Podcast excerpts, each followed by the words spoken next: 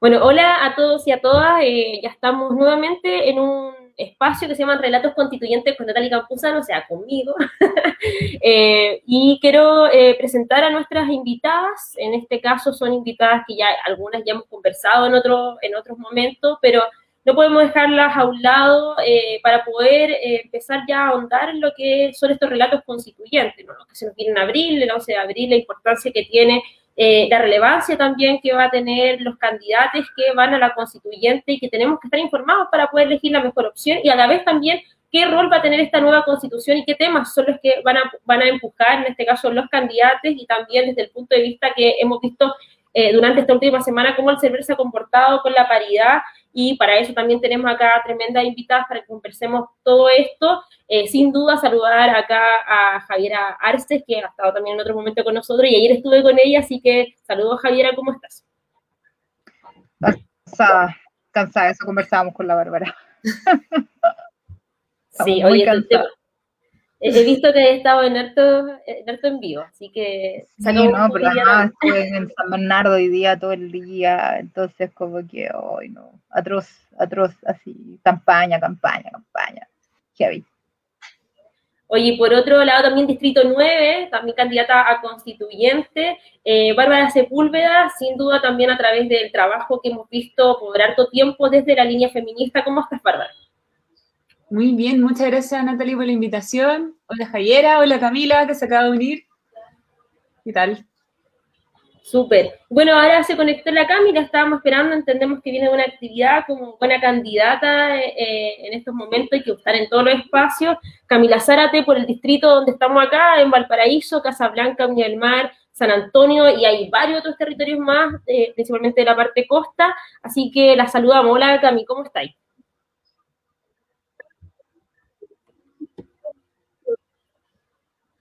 Un poquito pegada acá. Más que pegas, más que pegas. Hola, chiquillas. Bien, bien, ¿y ustedes? Gracias. Bueno, pues se murió la Camila. Sí, Camila está entre, entre muteada y como con mala conexión. Así que vamos a comenzar con la chiquilla para que podáis ordenar un poquito eso y, le damos contigo. Ahí no avisáis, no avisáis cuando esté ok. Oye, bueno, acá dijimos que estamos con tremendas invitadas, todas mujeres, que también la línea que vamos a, seguir eh, programando, darle en primera instancia los espacios a las mujeres para que puedan visibilizar sus candidaturas y a la vez también hablar de los temas contingentes que tienen relevancia con lo que va a pasar en, abril, ¿no? Y la discusión que se va a dar en todo este, eh, todo este proceso de debate constitucional. Eh, y ahí uno de los temas importantes que, que quisiera abordar primero contigo, Javiera, es todo lo que ha pasado durante esta última semana con la posición de Cervel y con eh, la postura de la paridad y lo que se indica, y la cual me incluyo también, por parte de compañeras feministas, eh, donde no se está respetando la paridad y esto vendría a ser una, un desmedro ¿no? a la lucha que se tuvo desde la calle para empujar la paridad y sin duda que en este caso se, eh, se relacionó con la discusión parlamentaria que se tuvo hace, hace unos meses para concluir la paridad. ¿Cómo lo analizas tú y cuál sería, en este caso, la, conclusión que debiese llevar Cervel? Ay, ha sido súper eh, terrible para mí también el nivel de exposición respecto de esto. Hoy día, de hecho, me fueron así como a entrevistar de CNN por la misma cuestión y la misma situación. A ver, esta cuestión partió de, instalar eh, la, el mecanismo Zebra, básicamente, porque el año 2015, eh, cuando redactamos esa indicación en, otro espacio por el tema de la cuota de género, nos rechazaron eh, justamente el mecanismo Zebra, que era el que se quería instalar en ese momento. Ahora, hay que tener en consideración algunas cuestiones que yo creo que son importantes en términos electorales. Lo primero es que nosotros tenemos un sistema que se llama de lista cerrada desbloqueada, pero es más conocido como lista abierta. ¿Ya? Y en esa lista abierta nosotros nos eh, permiten eh, votar por una persona. Por lo tanto, es diferente de cuando nace o el origen de este, de este mecanismo que se llama CIPER, em, porque en el caso de las listas cerradas funciona mejor. Y la historia es que en Argentina, el año 91, cuando se crea la cuota de género, está la ley de cupo, que le llaman ellas, lo que se hace es em, poner a el, 30 de, mujeres, de porcentaje de mujeres abajo. Y decía, ahí tienen su cuota. El problema es que en Argentina se vota por la lista, no se vota por la persona.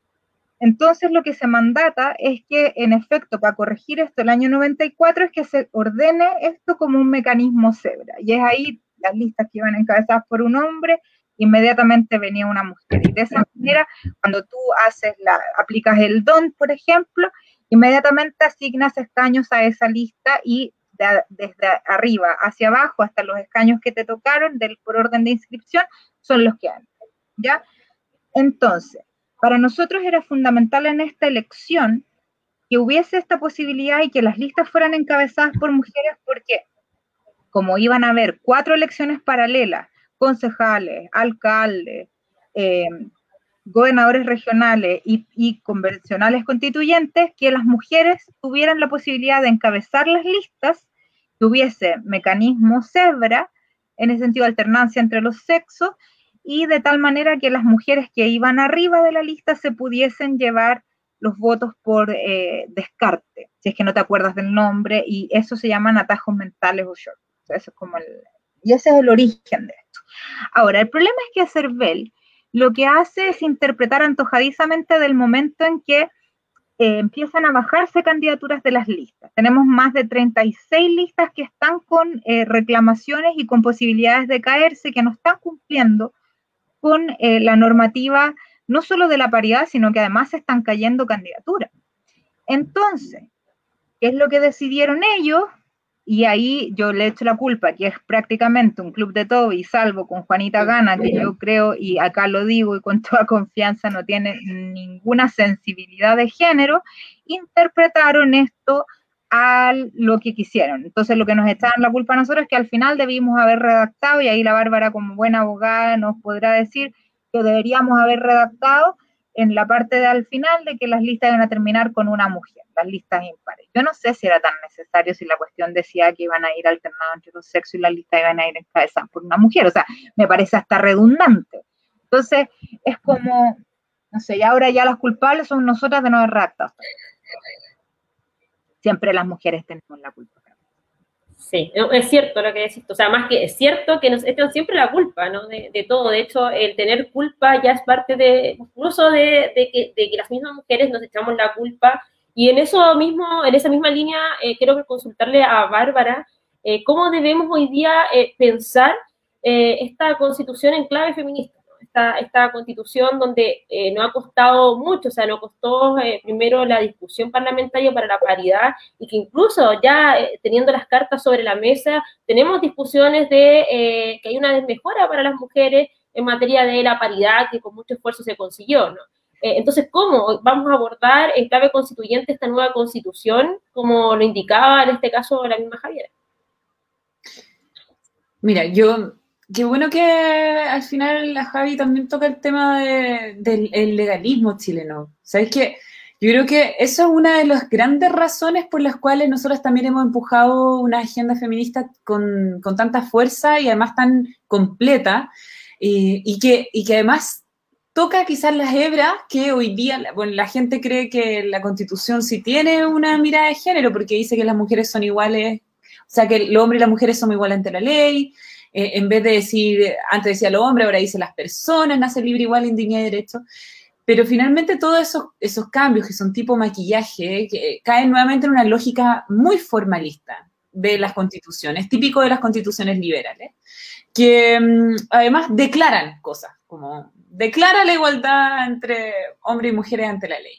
Y nosotros sabemos que eso no es real cuando hay un, hay un, propósito de transformación o de cambio, hay mecanismos constitucionales para hacerlo, hay, hay además constitucionalismos específicos para hacer este tipo de cambio, que efectivamente las constituciones se conecten con la realidad. Y yo creo que la agenda feminista hoy día lo que propone es, es eso, finalmente, pensando en un país tremendamente legalista, o sea, si no está, si no está escrito, no existe. Eso es lo que pasa con los derechos de las mujeres. Eso es lo que pasa. Cuando las mujeres, ¿cuántas mujeres habrán ido alguna vez pensando en un tribunal que, bueno, los derechos de las mujeres, los derechos humanos, los que están en la convención, los que están en la CEDAW, los que están en para... No están, no existen. ¿Por qué? porque no están reconocidos expresamente por el texto de la norma, en este caso, la norma constitucional. Entonces creo que... Y, quiero decir una cosita, después que interrumpa. Aparte de eso, que, compartir lo que estás indicando, pero también aquellos que te ayudan, ¿no? Que son los, los, profesores que están en la escuela de Derecho, ¿no? Tampoco te ayudan a interpretar la norma desde una perspectiva, con una visión eh, de género, ¿no? Sino que más bien, con un, en su mayoría, con un menoscabo, yo diría, invisibilizando lo que es también la, eh, el avance que ha tenido en normas, ¿no? Y sobre todo en tratados internacionales hacia las mujeres.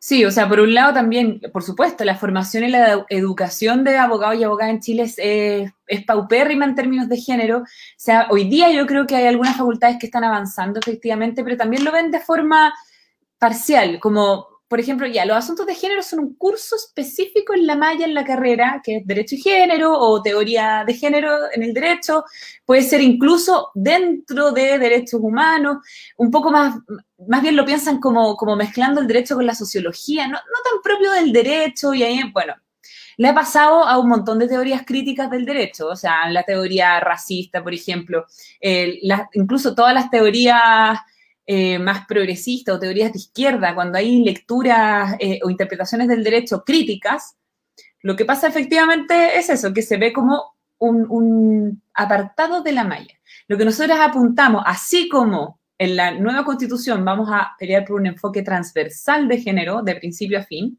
también hemos dicho que la carrera y la formación de abogados y abogadas tiene que ser, tiene que tener un enfoque transversal de género es evidente que en todas las áreas del derecho hay una afectación eh, al género, especialmente a las mujeres.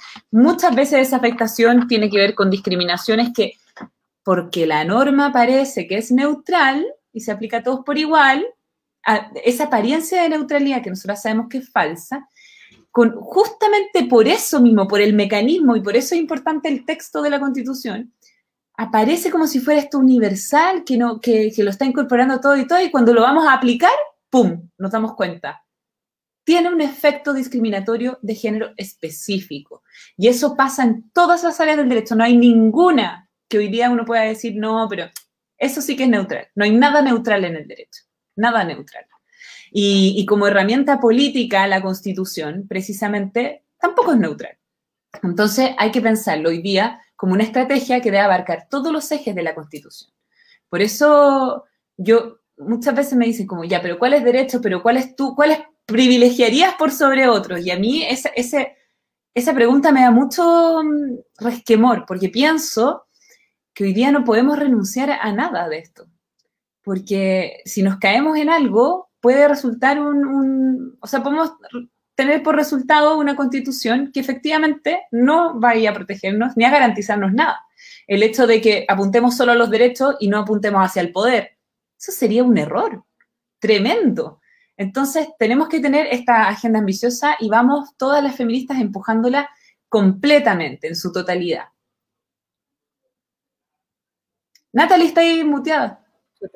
Ahí. Oye, de acuerdo contigo, Bárbara, y bueno, y un punto que tocaste que no lo puedo dejar pasar, esto, bueno, la constitución actual es una constitución política de la República, es profundamente política y que se plasman los principios que hoy día están instalados en nuestra sociedad y eso genera que, eso, y eso es necesario que también en esta nueva constitución estén plasmados los principios y ahí también lo que dices tú es cierto, ¿no? No se puede solamente, hay que ser muy minucioso y también muy estratégico para poder levantar y poner derechos eh, y también lo que decías tú, la disputa, la disputa del poder, ¿no? el rol también del sujeto y la sujeta y sujeta en general en esta nueva constitución. Y, en esa misma línea, eh, Camila, eh, tú como mujer, iba, Camila, comentarles que iba por el Distrito 7, ella es candidata a la constituyente, independiente, junto a las firmas, un número de firmas importante, así que felicitaciones, Camila, por ese esfuerzo, no, no fue, me imagino que no fue fácil.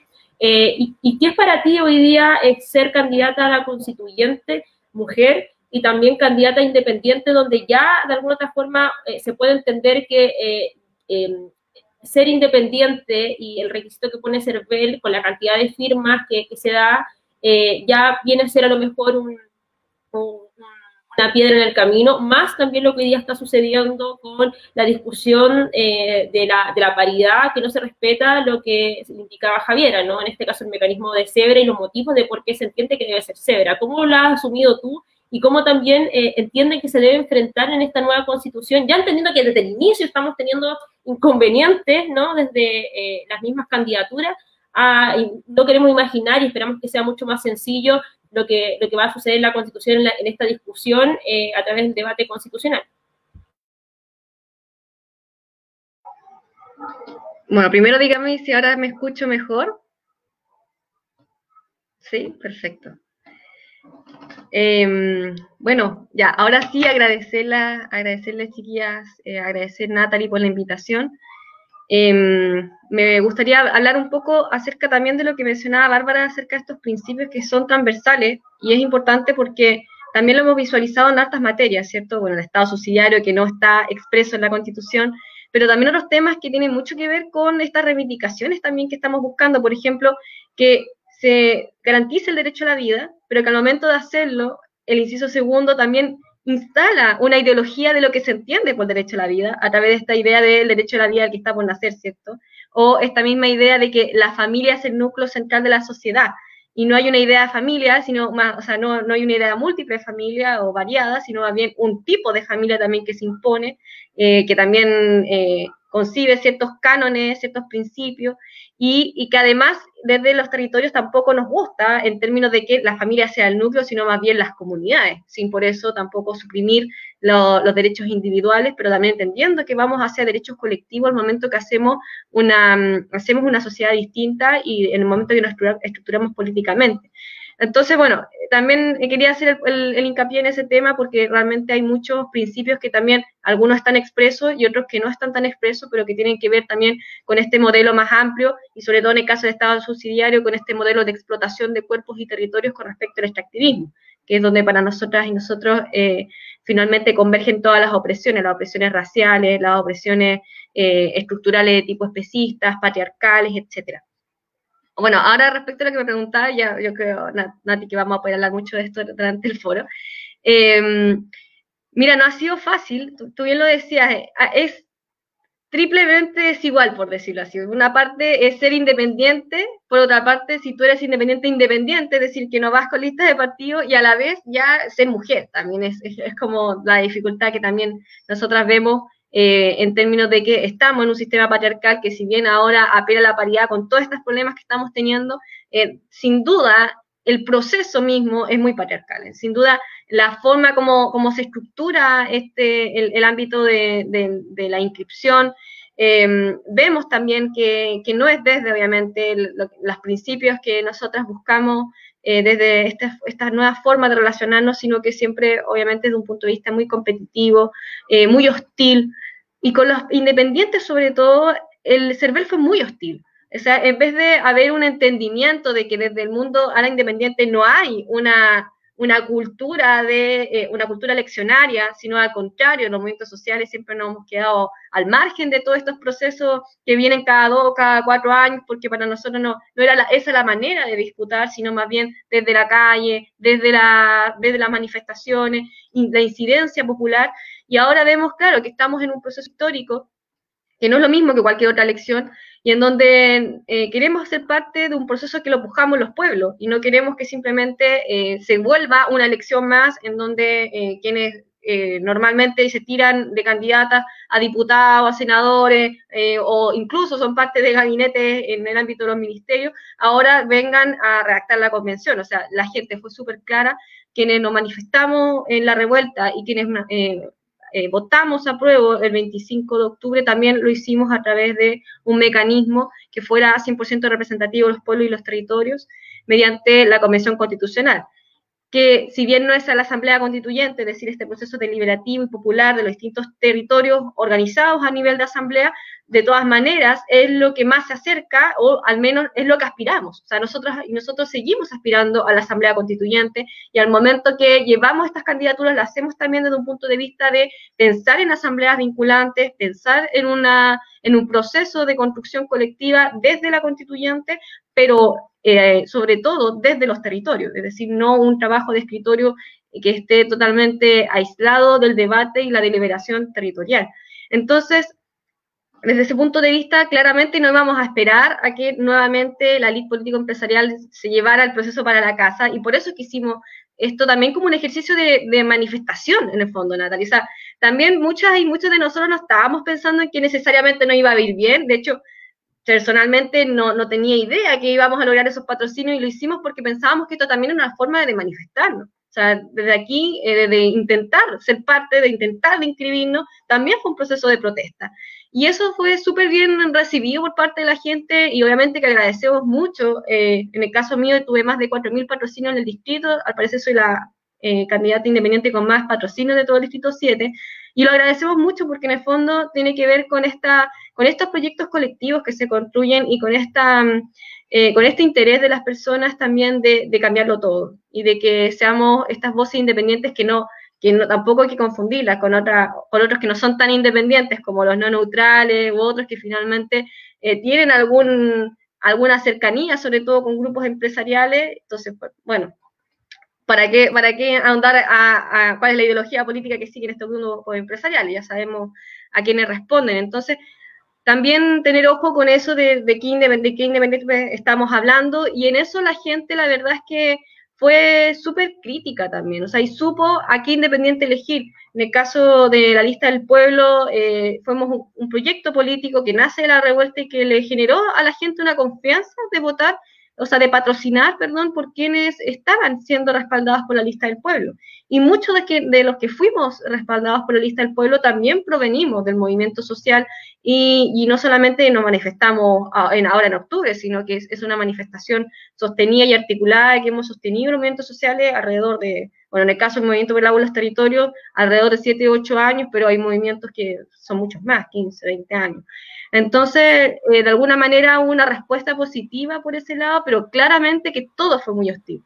El cómo aprender a hacer los procesos, en la conformación de las listas, las negociaciones de listas era un proceso totalmente nuevo. Eh, obviamente que había que hacerlo, no ibas a irte como independiente sola, individual, porque era una locura. Entonces, el proceso de negociación, el proceso de búsqueda de patrocinio, considerando que entre medio estuvo Navidad, Año Nuevo, principios de vacaciones, o sea, no podía estar más difícil el escenario, y, pero de todas maneras lo logramos. Entonces, de alguna manera, bueno, estamos contentos y contentos de estar en este proceso, pero estamos en carrera y sabemos que el proceso que viene también es muy complejo, sobre todo con el ámbito financiero. Sabemos que las campañas, ahora me estaban recién escribiendo que una campaña constituyente sale alrededor de 17 millones de pesos. Em, yo soy recién egresada, no tengo la solvencia para pedir un crédito de ese tipo, entonces también tenemos que ver la forma en términos de, lo que significa el proceso posterior.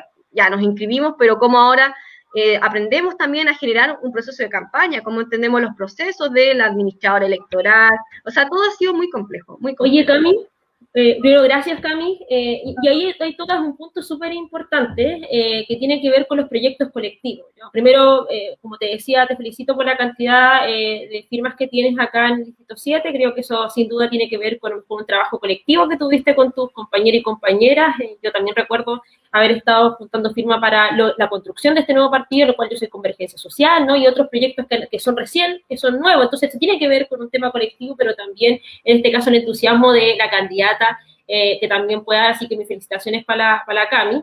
Eh, y ahí tú tocas un punto súper importante que lo quiero llevar con la, con la Javi inmediatamente. Eh, que tiene que ver con eh, parte de la participación, ¿no? ¿Cómo hacemos que el ciudadano y ciudadana se involucre en, esta, en el debate de esta nueva constitución, que sea parte de, de, esta, ¿no? Porque parte del reclamo importante el 18 de octubre tenía que ver con un tema de sistema, ¿no? Con la injusticia social que, que vive nuestro país, pero también la carencia y la lejanía que se ve en la política o el debate político, ¿no? Yo creo que uno de los hitos más relevante donde la gente dice, chuta, sí tenemos la capacidad de incidir, es con el 10%, ¿no? El cacerolazo que yo acá en Valparaíso lo, lo sentí en todas partes, fue, fue brutal, fue muy fuerte, ¿no? Y hubo capacidad de incidencia, la gente, la gente escribiéndole en Twitter a sus parlamentarios, no muy atento a lo que pasaba, yo creo que ahí hubo, por primera vez la gente entendió que tenía una posición de incidencia en la política. Pero ¿cómo eso lo llevamos a cabo? A través de mecanismos que se puedan dar para que el constituyente eh, eh, que pueda estar representando determinado distrito tenga la conexión con el territorio, efectivamente representando los principios que se puedan dar su lista. Y hay otro tema, ¿no? Eh, también estas listas que se dan, estas listas que se dan, eh, muchas veces no, y no, apunto uno en particular, hay, hay, buenas intenciones, pero también pareciera ser que no se entiende cuáles son los principios que, que esta tiene, ¿no? Pareciera ser que son candidatos, pero no sabemos cuáles son, sobre todo aquellas que son independientes. Eh, Javi, ¿cómo, ¿cómo, vemos el mecanismo y cómo también analizamos que, que los candidatos constituyentes representen lo, una colectividad al momento de ser electos? Súper interesante tu pregunta. Em, bueno, y aprovechando que está Bárbara y Camila, que probablemente nos van a representar en la, en la convención. Pues Camila, qué barato, 17 millones una campaña, yo pensé que era mucho más cara, mucho más cara en, el Distrito 7. De hecho, había calculado como 40 millones, de hecho, más o menos como para entre benzina y andar desplazándose. Sí, de hecho, la política es bien privativa de, esto. Eh, mira, a ver, lo primero decir que eh, ante la, como la, posibilidad de, haber cumplido como con el sueño del pibe de estar en un espacio así, eh, se genera hasta como nivel de interés de la gente de participar. Por primera vez vimos un montón de gente tratando de recolectar firmas. Yo hasta hace un, mes atrás vivía en Valparaíso. Habían eh, candidaturas por cerros de personas que se querían involucrar y, a niveles territoriales también, y eso costó un poco y generó ciertos niveles de atomización y, sobre todo también eh, este, este como nivel de dispersión de votación, ¿ya? Entonces yo creo que lo primero que tenemos que hacer ante esto es como ser un poco estratégicos o estratégicas en el voto y ver la posibilidad de em, como agruparnos y votar por las personas que nosotros pensamos que van a salir o probablemente tienen más posibilidades y que representan en parte nuestro programa político. Yo creo que en parte también este como sueño del pibe de poder influir en o diseñar una, una nueva constitución es una cuestión que nunca habíamos visto. Por lo tanto, las ganas de participar se expresan en esto y como que si esto fuese lo último que pudiésemos hacer. Pero la verdad es que no. La verdad es que se pueden hacer más cosas eh, si nosotros innovamos eh, dentro de la Convención Constitucional. Por ahí se habla de que la Convención Constitucional, cuando sea electa, va a tener que darse sus propias normas, ¿ya? Para poder funcionar. Y hay unas cosas que a mí me parecen interesantes que se llaman mecanismos de democracia directa, que podrían perfectamente ayudar justamente a descomprimir decisiones de alto interés público. ¿A qué me refiero con esto? ¿Qué pasa si no nos ponemos de acuerdo para los dos tercios? Y ahí la Bárbara después me, ayuda a interpretar para el tema del acceso al derecho humano al agua. O Camila también, que Camila como buena activista del tema de agua. ¿Qué pasa si, si no llegamos a acuerdo dentro de la convención? Nos vamos a seguir agarrando el moño, vamos a empezar a matarnos y no vamos a encontrar nunca el espacio. ¿Qué es lo que sugieren los mecanismos de democracia directa? Que estas temáticas sean capaces de trasladarse a la ciudadanía y que nos consulten a todos nosotros y nosotras qué opinamos si queremos que el, agua sea un derecho humano, por ejemplo. ¿Ya? Eso es una parte. Podemos preguntar también qué vamos a hacer con los recursos estratégicos, como el cobre, el litio, etcétera. ¿Ya? Y podemos preguntar sobre cuestiones que resulten de interés controversial. Eso se llaman plebiscitos, se llaman referéndum, etc. Y estos se pueden ocupar en términos intermedios y también hay otros mecanismos, por ejemplo, sesiones específicas de la convención en territorio. Yo estaba pensando harto eso. ¿Cómo podemos llevar ciertas comisiones, por ejemplo, las, de recursos naturales, es que se genere una comisión de recursos naturales? ¿Cómo llevar esta comisión, por ejemplo, a sesionar una vez a Petorca, para que vayan a conocer qué es lo que está sucediendo, qué es lo que está pasando? Pero también existen otros mecanismos que podrían ser ocupados, ya que nos gusta tanto, o sea, estamos, todos ya hemos desarrollado ciertas competencias a través de Internet, y quizá lo mejor que algunas universidades se pongan a disposición, sobre todo los informáticos, de esta tarea titánica y que presenten una plataforma de tal medida que podamos ir separando los temas también y que estos sirvan de insumos a las personas de la Convención Constitucional, que se vayan subiendo, por ejemplo, los resultados de los cabildos. Es decir, a lo que voy. Hay mecanismos también para que todos y todas nos sintamos pertenecientes al proceso constituyente. Yo creo que una de las peores cosas que podemos hacer es irnos para la casa y dejar de deliberar. Por el contrario, y aquí yo estoy de acuerdo con lo que plantean los comunistas, y estoy súper de acuerdo. con lo que plantean las y los comunistas, y por eso Camila Vallejo fue muy eh, sancionada, pero yo también lo digo, hay que rodear la convención de verdad, porque es la única forma de poder avanzar y que las personas que están ahí se sientan presionadas de que todo esto no les va a salir gratis. Ya este, esta nueva institucionalidad que se está generando y que hemos generado a lo largo de, este tiempo, a, raíz y al alero del estallido, nos costó vidas, nos costó ojos de personas, nos ha costado un montón. Y por lo tanto, esto no puede ser en vano. Como decía por ahí un, rayado en, en Valpo, decía, no hice todo este escándalo por nada. O sea, yo creo que es re importante que veamos también estas otras posibilidades de poder rodear la convención, de participar y de seguir deliberando.